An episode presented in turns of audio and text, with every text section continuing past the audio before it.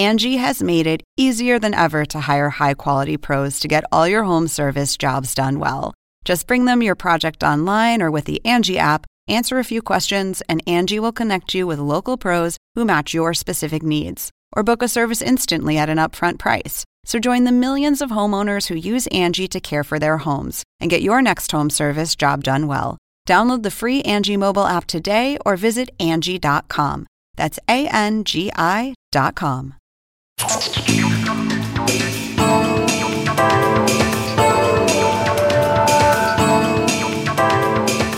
Hola, ¿qué tal? ¿Cómo les va? Soy Andrés Oppenheimer. Gracias por estar con nosotros. Hoy vamos a tener a una figura mundial. Cuando se escribe la historia de la pandemia del coronavirus, va a haber una cara, un nombre que seguramente va a estar en las primeras páginas. El doctor Anthony Fauci. Fauci es el director del Instituto Nacional de Alergias y Enfermedades Infecciosas de Estados Unidos y es el jefe de asesores médicos del presidente Biden.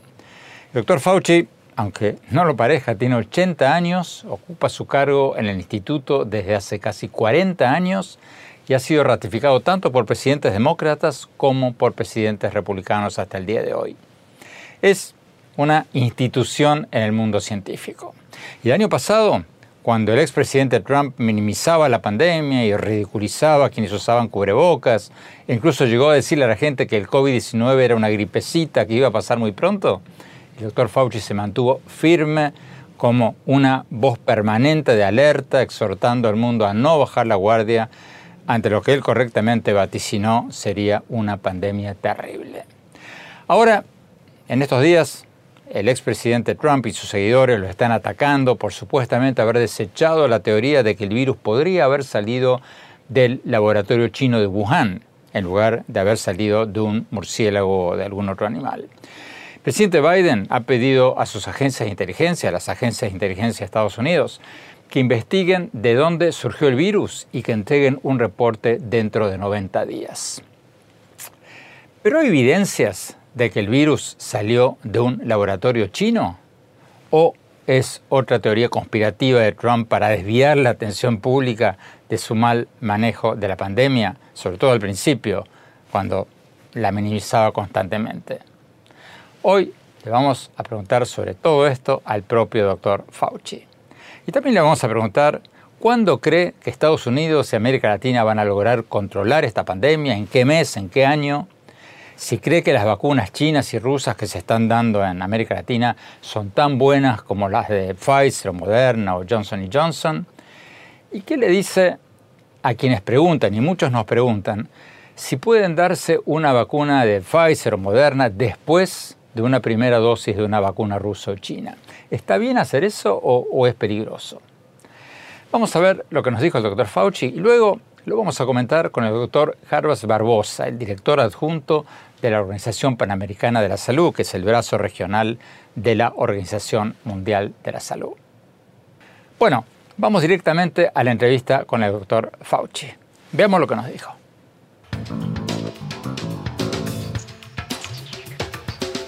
Doctor Anthony Fauci, muchas gracias por estar con nosotros. Doctor Fauci, como usted sabe, hay una gran controversia sobre de dónde salió el virus de la pandemia.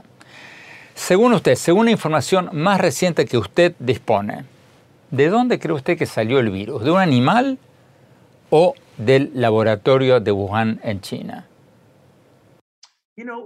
Bueno, como sabes, es más probable que el virus SARS-CoV-2, al igual que el MERS, que el ébola, la influenza, el VIH, se originó a partir de un animal y saltó de allí a la especie humana.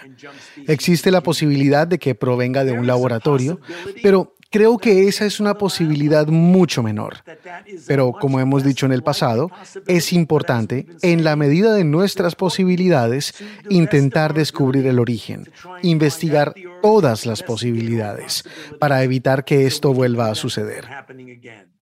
Entonces, para, tener una mejor idea, ¿qué, ¿qué, porcentaje de posibilidad cree usted que hay de que haya salido de un animal? ¿Estamos hablando de un 50%, un 60%, un 70%? No quiero ponerle un número, pero creo que es mucho más probable que haya sido por causas naturales.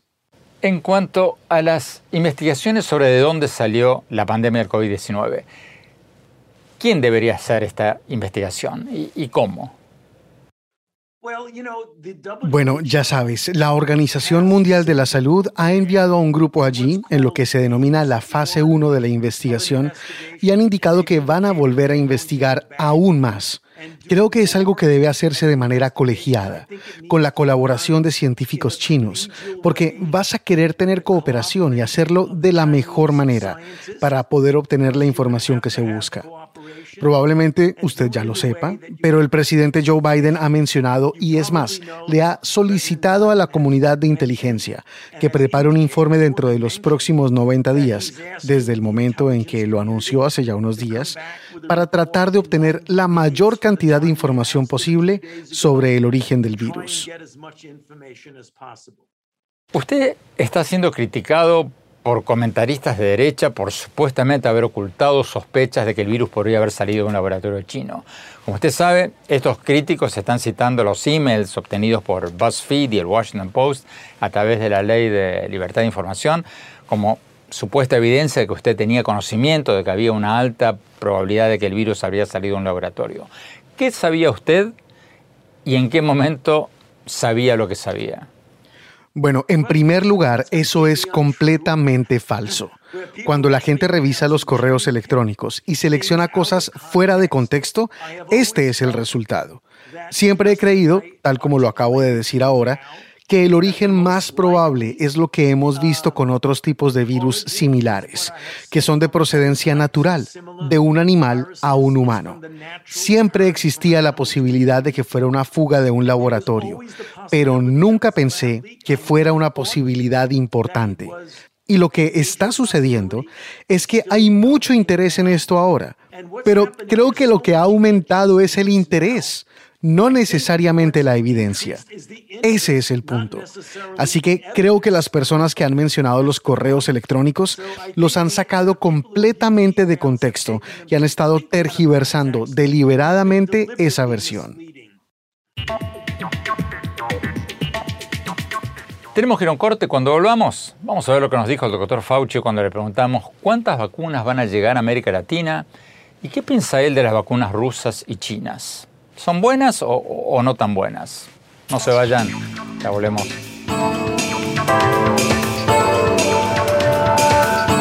¿Sabías que según un estudio de la Universidad de Oxford, casi la mitad de los trabajos actuales podrían dejar de existir en 10 años? La inteligencia artificial llegó para quedarse. ¿Cómo te va a afectar la automatización? ¿Cuáles son los trabajos del futuro?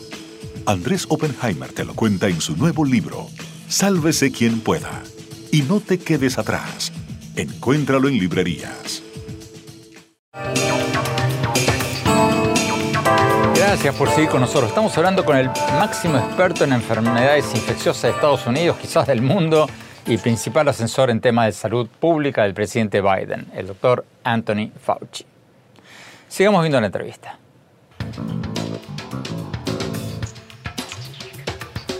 Doctor Fauci, hablemos de América Latina. Es un tema que normalmente no le preguntan en las entrevistas, pero queremos aprovechar esta oportunidad para hacerlo. El gobierno del presidente Biden anunció que va a enviar 25 millones de vacunas excedentes a través del programa COVAX de la Organización Mundial de la Salud a otros países, incluidas por lo menos 6 millones de vacunas para empezar para América Latina.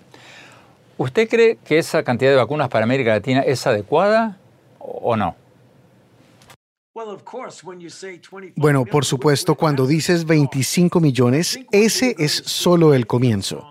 Creo que lo que vamos a ver, y creo firmemente esto, es que no solo los Estados Unidos, sino todo el mundo desarrollado tiene la responsabilidad de ayudar a aquellos países que no tienen los recursos para poder fabricar, recibir y distribuir las vacunas por sí solos. Creo que el mundo desarrollado, y me refiero a muchos países, tienen la obligación de asegurarse de que los otros países reciban más dosis e incluso en el mediano y largo plazo permitirles y darles los recursos y la transferencia de tecnología para poder fabricar vacunas ellos mismos. Pero mientras lleguemos a ese punto, creo que se necesitan donaciones de otros países. Y creo que debemos seguir haciéndolo, porque creo que tenemos esa obligación con los países de ingresos bajos y medios. Pero volviendo a mi pregunta, ¿usted cree que esa cifra de 6 millones, de las 25 millones, es adecuada para América Latina, considerando que Brasil y México... Bueno, ya sabes la respuesta a tu pregunta. Quieres que te dé un soundbite y no te daré un soundbite, así que puedes olvidarlo. ¿Qué consejo le daría usted a los países latinoamericanos en este momento? ¿Qué, ¿Qué, están haciendo mal? ¿Qué deberían hacer? Porque Brasil y México tienen algunas de las tasas de mortalidad más altas del mundo, junto por supuesto con Estados Unidos. Y Argentina y Perú han tenido algunas de las cuarentenas más severas del mundo y sin embargo siguen los contagios y siguen las muertes. ¿Qué están haciendo mal y qué deberían estar haciendo los países de América Latina? Bueno, en primer lugar, no creo que sea productivo señalar con el dedo a la gente y enfatizar las cosas que se han hecho mal. Creo que es importante mirar hacia el futuro. ¿Cuál es la mejor forma de abordar la difícil situación por la que están pasando? Algunos de estos países pueden requerir cierres temporales. Quiero decir, obviamente, no quieres encerrarte por un largo periodo de tiempo, porque eso interfiere con la función de la sociedad, pero también quieres tratar de dar la mayor cantidad de atención médica adecuada a las personas, en lo que haces a oxígeno, a otros suministros que se necesitan también. Lo que es más importante, tratar de vacunar a la mayor cantidad de gente lo más rápido posible. Vamos al doctor Jarbas Barbosa, director adjunto de la Organización Panamericana de la Salud. Gracias por estar con nosotros. Doctor, hay mucha confusión sobre cuántas vacunas de Estados Unidos va a recibir América Latina bajo el esquema de COVAX. El gobierno de Estados Unidos ha dicho que va a enviar 80 millones de vacunas al resto del mundo, pero ¿cuántas de estas vacunas van a ir a América Latina y cuándo, por lo que ustedes saben? Todavía no tenemos os dados completos sobre eh, a quantidade de vacunas que vão para a América Latina. Estados Unidos ha anunciado uma donação de 80 milhões de doses, como você ha mencionado. Isso é muito importante. Eh, gostaríamos que este mesma, essa mesmo eh, iniciativa pudesse ser também seguida por outros países desenvolvidos do mundo pero uma parte dessas vacunas compreendemos que vai entregar para a COVAX, outra parte se vão a, a ser donações diretas, bilaterais dos Estados Unidos. Então, estamos em contato com o governo dos Estados Unidos, aguardando lá informação detalhada para que pueda, eh, assim que a vacuna, tão logo a vacuna esteja disponível, já entregar para os países. Bueno, pero de las vacunas que van a ir a través del sistema de COVAX, ¿Cuántas van a ir a América Latina y cuándo? No tenemos la información completa. Eh, compreendemos que de esas 80 millones de dosis, alrededor de 75% se entregariam para COVAX, pero para cobrir não somente a América Latina, pero também outras regiões do mundo. Então, que estamos aguardando a informação dos Estados Unidos sobre a quantidade que vai para a América Latina porque para a América Latina, por intermédio de COVAX, o fundo rotatório da OPS é o mecanismo que vai, eh, vai estar encargado da logística para entregar rapidamente essa vacuna aos países. Tenemos que ir a un corte. Cuando volvamos, seguimos con el doctor Anthony Fauci. Le vamos a preguntar si cree que las vacunas rusas y chinas son tan buenas como las de Pfizer, Moderna o Johnson Johnson o no. No se vayan, ya volvemos.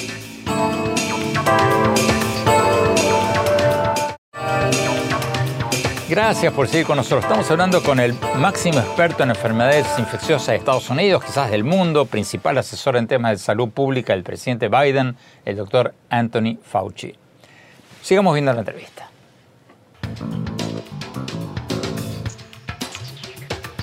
Doctor Fauci, gran parte de las vacunas que se están dando en América Latina son rusas y chinas. ¿Son buenas esas vacunas? ¿Son tan buenas como las vacunas de Pfizer o de Moderna o de Johnson Johnson? Porque hasta donde yo sé, las vacunas chinas y rusas no están autorizadas en Estados Unidos. Bueno, no tengo mucha información sobre el origen de ninguna de esas vacunas, por lo que sería reacio a dar una opinión. No he examinado en detalle los datos, por lo que tendría que abstenerme de hacer un comentario sobre la eficacia de esas vacunas. Una pregunta que muchos latinoamericanos nos hacen. Mucha gente en América Latina recibió la primera dosis de vacunas rusas o chinas y después sus países se quedaron, o por lo menos hasta ahora no tienen dosis para una segunda. Y muchos nos preguntan si es saludable venir a Estados Unidos para ponerse una segunda dosis, pero de la Pfizer o de la Moderna, por encima de la primera dosis rusa o china. ¿Qué piensa usted de eso? ¿Se puede poner una vacuna de Pfizer o Moderna o Johnson Johnson, por ejemplo, por encima de una vacuna rusa o, china? Sabes, esa es una muy buena pregunta y no sabemos la respuesta. Hay una serie de estudios que se han iniciado ahora, pero aún no se han completado sobre cuál es la eficacia si se comienza con una vacuna en particular y luego se hace el refuerzo con otra. Y los estudios se están haciendo con las vacunas de Johnson Johnson, Moderna y Pfizer. Entonces, si obtienes una primera dosis de Johnson Johnson o de AstraZeneca, ¿puedes seguirla con una de Moderna o Pfizer? No creo que haya estudios al respecto, que yo conozca. Puede haberlos, pero no estoy al tanto de ellos ahora, que analicen la situación con vacunas chinas o rusas, seguidas de un refuerzo de otro tipo. Pero eso podría estudiarse pero no estoy al tanto de eso en este momento. Doctor Barbosa, cuando le pregunté al doctor Fauci sobre cuán buenas son las vacunas chinas o rusas, dijo que no ha visto estudios al respecto y por lo tanto no podía emitir un juicio al respecto. Por lo que ustedes saben, ustedes en la Organización Panamericana de la Salud, de la Organización Mundial de la Salud, ¿las vacunas chinas y rusas son tan buenas como las de Pfizer y Moderna y Johnson Johnson o no? Nosotros podemos hablar de las vacunas que presentaron su, sus informaciones para el proceso de precalificación de la OMS. Entonces, de las vacunas que se utilizan en América, en América Latina y el Caribe, además de vacunas de Pfizer, de Moderna, que tenemos eh, los datos, eh, também a vacuna de AstraZeneca, em distintos sítios onde, onde se está produzindo essa vacuna. Tuvimos também lá de Janssen, que já tem informações. Há duas vacunas de, de China que tiveram a autorização de uso de emergência da OMS. A vacuna que é produzida por Sinopharma e a vacuna que é produzida por Sinovac. É, essa vacuna de Sinovac foi a mais, mais recente, que recebeu lá a autorização de uso de emergência. Sua eficácia é um pouco menor que as outras vacunas, pero não é muito confiável fazer comparações de, de resultados de eficácia em estudos de, de fase 3, porque são grupos pequenos, pode ter variação se o país onde estava realizando a fase 3 estava barro uma, uma, uma maior ou menor intensidade de transmissão. Assim que nós estamos apoiando os países de, de América Latina e do Caribe agora para ter dados de efetividade, ou seja, dados de, do mundo real, eh, que podem falar com mais propriedade sobre as vacunas. Pero os, os estudos que apresentaram lá a OMS, eh, o comitê que hizo a avaliação da vacuna de Sinovac, considerou que a vacuna tinha um benefício para sua utilização. A vacuna russa, que é a vacuna Sputnik, essa não ha entregado essa hora a OMS todos os dados, então não podemos eh, falar eh, sobre sua qualidade, sua, sua, sua eficácia, sua segurança, porque não conhecemos os dados. Quando se termine o processo de avaliação, quizás vamos a ter mais informações para, para compartilhar. ¿Qué pasa con las vacunas de AstraZeneca prometidas por el presidente Biden a varios países? Si, no se han distribuido porque no están autorizadas por Estados Unidos, ¿es porque no son tan buenas estas vacunas de, AstraZeneca o, por qué? No, las vacunas de AstraZeneca son buenas, son vacunas que tienen la aprobación de la Autoridad Reguladora de, de Europa, EMA, que es una de las mejores autoridades del mundo, tiene también la autorización de uso de emergencia da OMS e está em utilização em muitos países. É uma vacuna que os dados de Reino Unido que foram publicados há um par de, de semanas sobre a efetividade da vacuna de AstraZeneca eh, demonstrou que entre adultos maiores a efetividade da vacuna de AstraZeneca é muito semelhante à de Pfizer. É quase os mesmos dados, tanto para a proteção contra as formas sintomáticas de Covid, contra as formas graves, contra a hospitalização e para prevenir também a morte. Eh, Estados Unidos, a FDA tem alguns, algumas pendências para regularizar a vacuna de AstraZeneca. Há uma informação de que tem como 60 milhões de doses em Estados Unidos de AstraZeneca que poderiam também ser eh, objeto de uma donação, pero não temos uma informação segura desde o governo de Estados Unidos. Tenemos que ir a un corte. Cuando volvamos, vamos a ver lo que nos dijo el doctor Anthony Fauci cuando le preguntamos cuándo cree, en qué mes, en qué año, cuándo cree él que vamos a volver a la normalidad en Estados Unidos y cuándo en América Latina. Estamos hablando de meses, de años, de semanas. No se vayan, ya volvemos.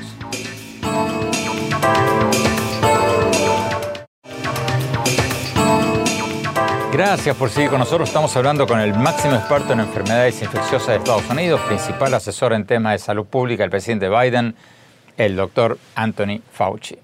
Sigamos viendo la entrevista.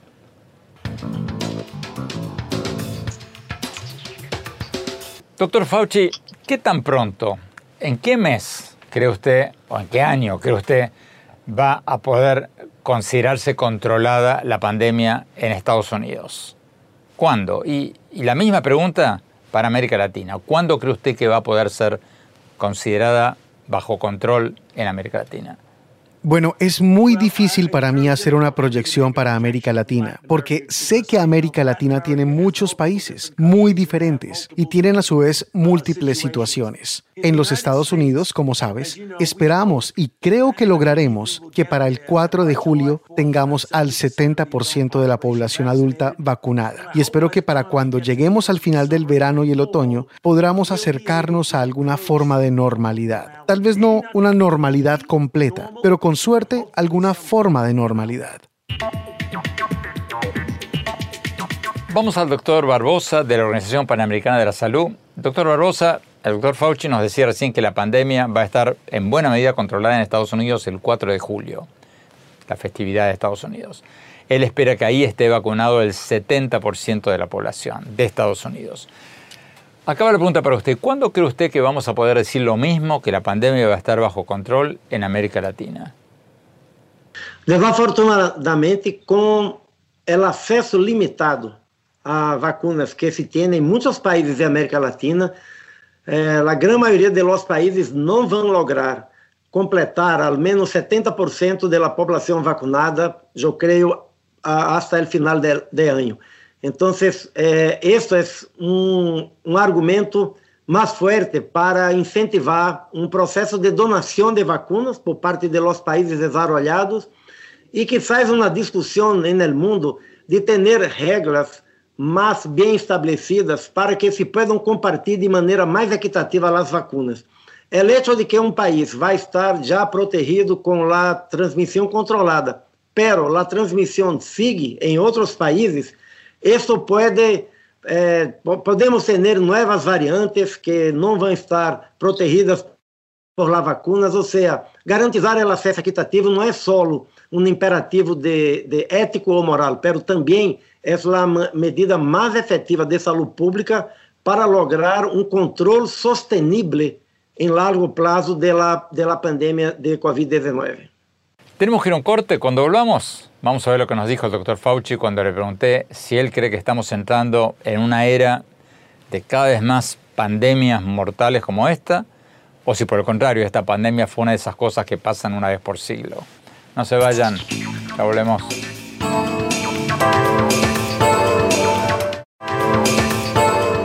Gracias por seguir con nosotros. Estamos hablando con el doctor Anthony Fauci, el máximo experto en enfermedades infecciosas de Estados Unidos, principal asesor en temas de salud pública del presidente Biden, una institución en el mundo científico. Pero antes de seguir con la entrevista con el doctor Fauci, Recordemos lo que nos mencionó John Barry, el autor del libro The Great Influenza, cuando le pregunté recientemente sobre cómo compara él la gran pandemia de 1918 con la actual pandemia del COVID-19. Porque es importante poner las cosas en perspectiva. Veamos lo que nos dijo.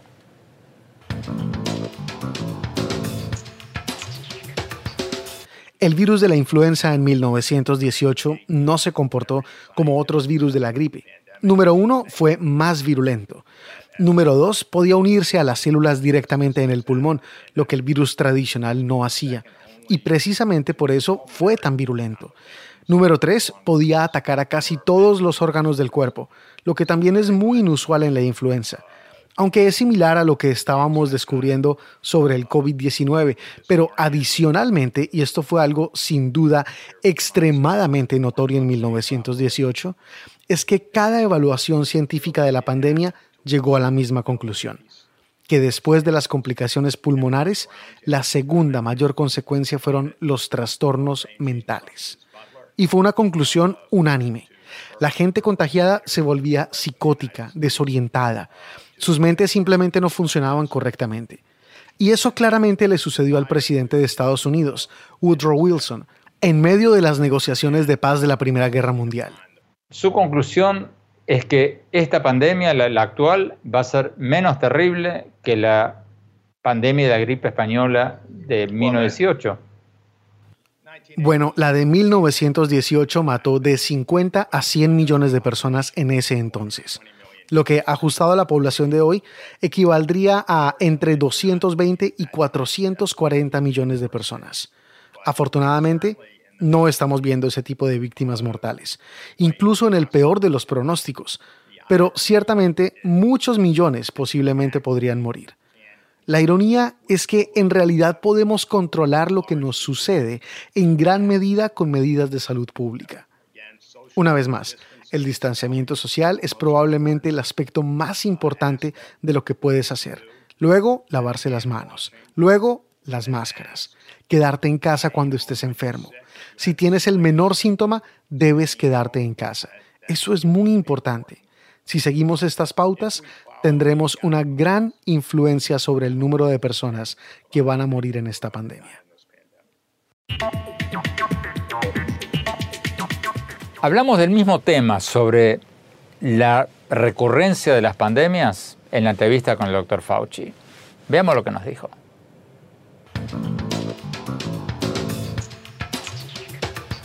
Doctor Fauci, ¿en qué medida estamos a salvo de futuras pandemias? La última gran pandemia había sido a principios del siglo pasado. ¿Cree usted que esta pandemia, la del COVID-19, fue una de esas calamidades que pasan una vez por siglo? ¿O, por el contrario, estamos ante un fenómeno que podría ser cada vez más frecuente?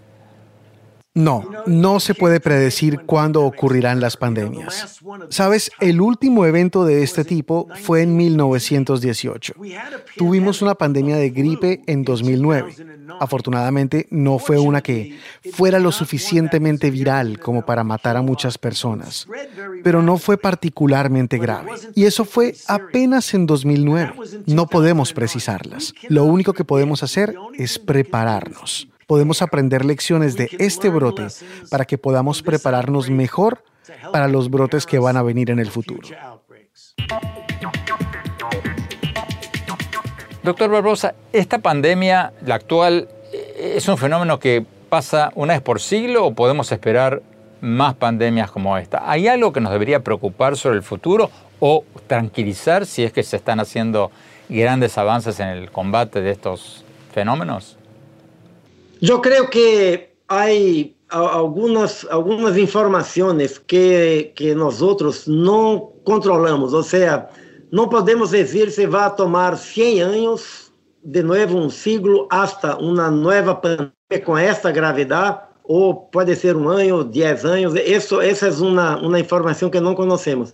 Sabemos que sim, vamos a, a afrontar outras pandemias, porque muitos vírus, e temos não só esse coronavírus, mas os outros coronavírus, como foi o de SARS, de MERS, tivemos a pandemia de influenza el ano 2009, que, que, que nasceu em México, tivemos o próprio eh, VIH em princípio de los 80, ou seja, vírus que, que aprendem a, a transmitir entre pessoas, que é, vírus que circulam entre animais e, que, por, por alguns mecanismos, passam a, a ser contagiosos para os humanos.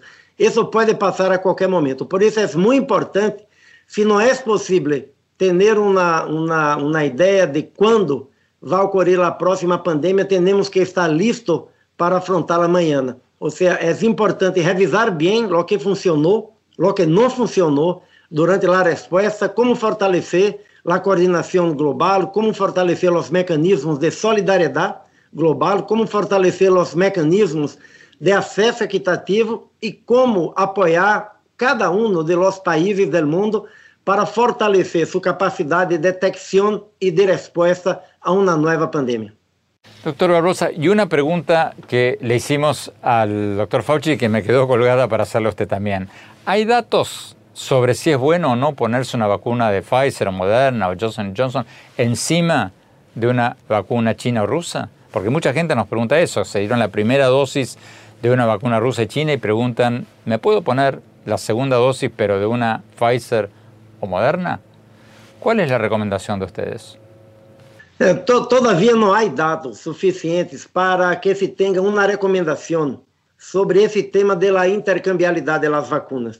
É, a recomendação do Grupo Estratégico de Expertos da OMS em vacunação, é, o grupo que faz todas as recomendações para a utilização de vacunas é, da OMS, é, está evaluando os, os dados, pero todavia não há estudos que puedan informar que não, não, hace, não, não tem problema se toma uma dose de uma e a segunda dose de outra. Então, a recomendação sigue tomar eh, a segunda dose da mesma vacuna que tomou a primeira. Ou seja, quem tomou AstraZeneca em la primeira, tomar AstraZeneca la segunda, quem lá tomou de Pfizer, tomar lá de Pfizer la segunda e, e assim por diante.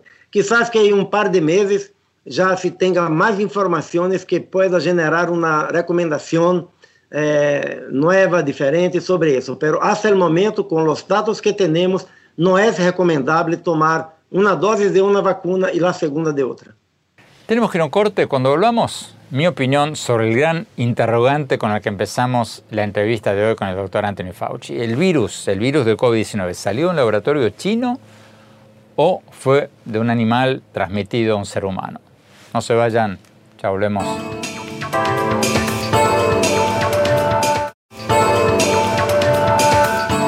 Gracias por seguir con nosotros. Mi opinión sobre lo que nos dijo hoy en el programa el doctor Anthony Fauci, el máximo experto en enfermedades infecciosas de Estados Unidos, y sobre esta creciente controversia sobre si la pandemia del COVID-19 salió de un laboratorio chino o si fue transmitida por un animal, posiblemente un murciélago, a los seres humanos.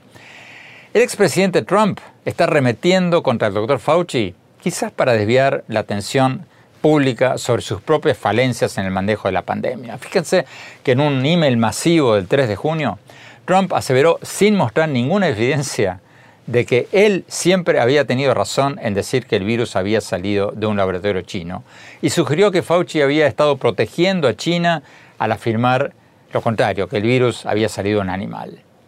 ¿Quién tiene razón?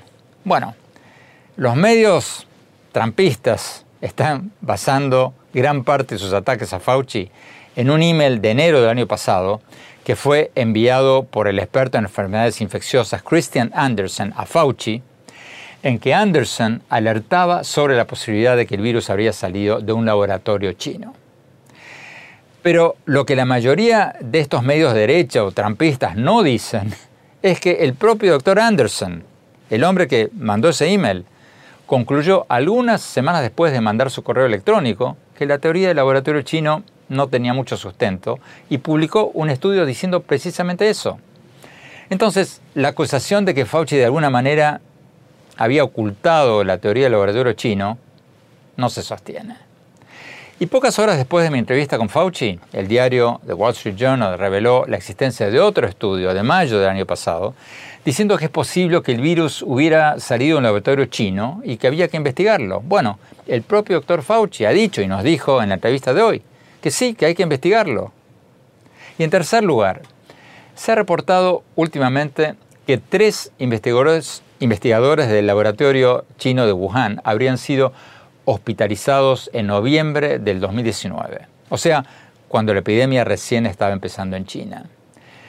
Pero Nada de esto contradice lo que ha venido diciendo Fauci, ni lo que nos dijo hoy en la entrevista. Fauci nos decía hoy que siempre pensó y sigue pensando que el COVID-19 probablemente salió de un animal y se transmitió a seres humanos, igual que el virus del SARS, igual que el virus del ébola, igual que la influenza y otras epidemias.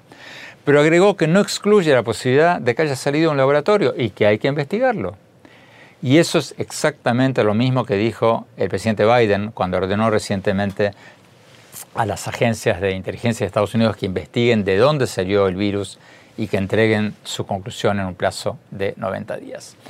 Entonces, para mí, el doctor Fauci y el consenso de la comunidad científica saben un poquito más de todo esto que Trump.